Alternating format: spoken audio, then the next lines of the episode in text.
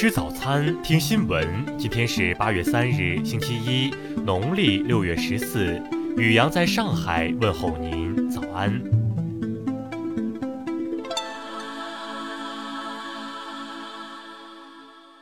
先来关注头条新闻。当地时间七月三十日，美国总统特朗普宣布将禁用由中国公司字节跳动开发，并在美国广受年轻人喜爱的短视频社交软件 TikTok。此举随后遭到了美国年轻人的反对，他们在推特发起了拯救 TikTok 的话题，还组织了给特朗普竞选 APP 特朗普酒店刷差评的报复活动。更有美国 TikTok 用户在接受美媒采访时放话：如果特朗普真的禁了该应用，可能会导致许多年轻 TikTok 用户在十一月的总统大选中投票反对他。据美媒此前消息，在特朗普宣称要颁布行政命令封禁 TikTok 后，TikTok 做出了更多让步，包括同意未来三年在美国增加多达一万个工作岗位等等。但目前尚不清楚这些举措能否让特朗普改变立场。此外，TikTok 美国总经理瓦尼莎·帕帕斯一日在推特上表示，TikTok 将在美国长期运营，哪里也不打算去。再来关注国内新闻，三十一省份上半年 GDP 出炉。从 GDP 总量看，三十一省份，广东 GDP 绝对量稳居第一，有六个省份超过两万亿，十九个省份超过一万亿元。截至七月三十一日收盘，今年以来新三板挂牌公司累计成交金额达七百二十九点二五亿元，新三板挂牌公司总共八千五百零九家。中航原油宝事件有新进展，目前已有近三十个省份的地方法院发布公告，原油宝投资者可依据相关属地原则依法诉讼。报告显示，二零一九年银行业金融机构总资产总负债规模分别达到二百九十万亿元和二百六十五点五四万亿元，同比分别增长百分之八点一四和百分之七点七一。台当局统计部门消息，岛内今年第二季度经济增长率概估为负百分之零点七三，比五月预测值大减一点二三个百分点，为二零零九年第四季度金融危机以来最差增长水平。解放军空军原司令员王海上将昨天在北京逝世，享年九十四岁。在抗美援朝空战中，王海共击落击伤敌机九架，后被空军授予一级战斗英雄称号。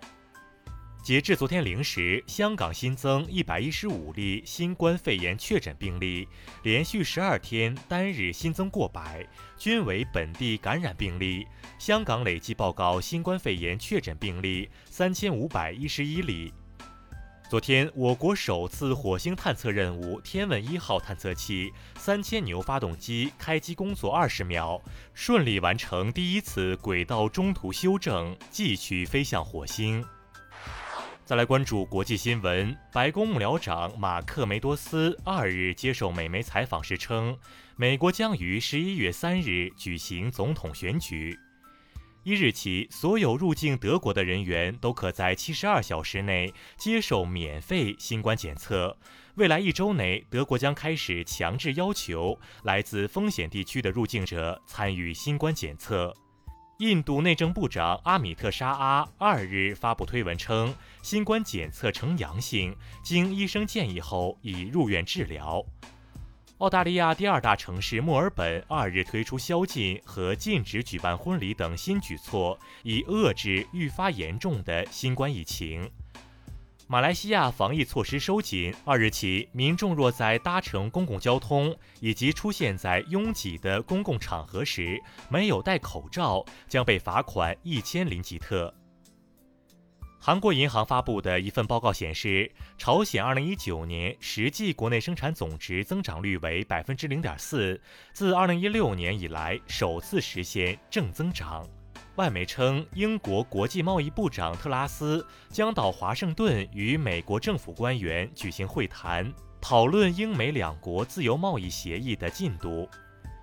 世界卫生组织一日宣布，新冠疫情仍然构成国际关注的突发公共卫生事件，预计疫情持续时间较长，需要有长期应对措施。再来关注社会民生新闻，安徽省气象台昨天宣布，经综合判研认定，安徽于一日出梅，整个梅雨季长达六十天，长度排名历史第一，此前最长记录为五十六天。据乌鲁木齐市人社局副局长唐恒毅昨天介绍，疫情防控期间，当地社保政策实行下限不上调，个人可缓缴。近日，一男子周某在网上发帖称，又有一种新型病毒在武汉传播，现已死亡十几人，大家千万别到武汉来。因散布谣言，周某目前已被依法裁决行政拘留七日。近日，湖北黄石一男子在公交车上多次对女乘客伸出咸猪手，并拿手机拍摄。车内一女学生用伞柄拍掉男子手机，并呵斥。目前，男子因涉嫌猥亵已被警方依法刑拘。浙江金华一男子王某与人合谋，谎称能查询开房记录等，骗取受害人三十万，最终获刑五年。在庭审供述时，王某表示知道骗人，但钱太好赚了。再来关注文化体育新闻，中超联赛第二轮的比赛昨晚继续进行，上港四比零战胜华夏幸福，取得开赛两连胜。CBA 季后赛昨晚继续四分之一决赛角逐，北京首钢以一百零七比七十五轻取福建爆发力，晋级四强。电影《八佰》宣布定档八月二十一日。《八佰》是中国电影人首次完成全片 IMAX 摄像机拍摄的尝试。著名诗人邵彦祥一日在北京逝世，享年八十七岁。以上就是今天新闻早餐的全部内容。如果您觉得节目不错，请点击再看按钮。咱们明天不见不散。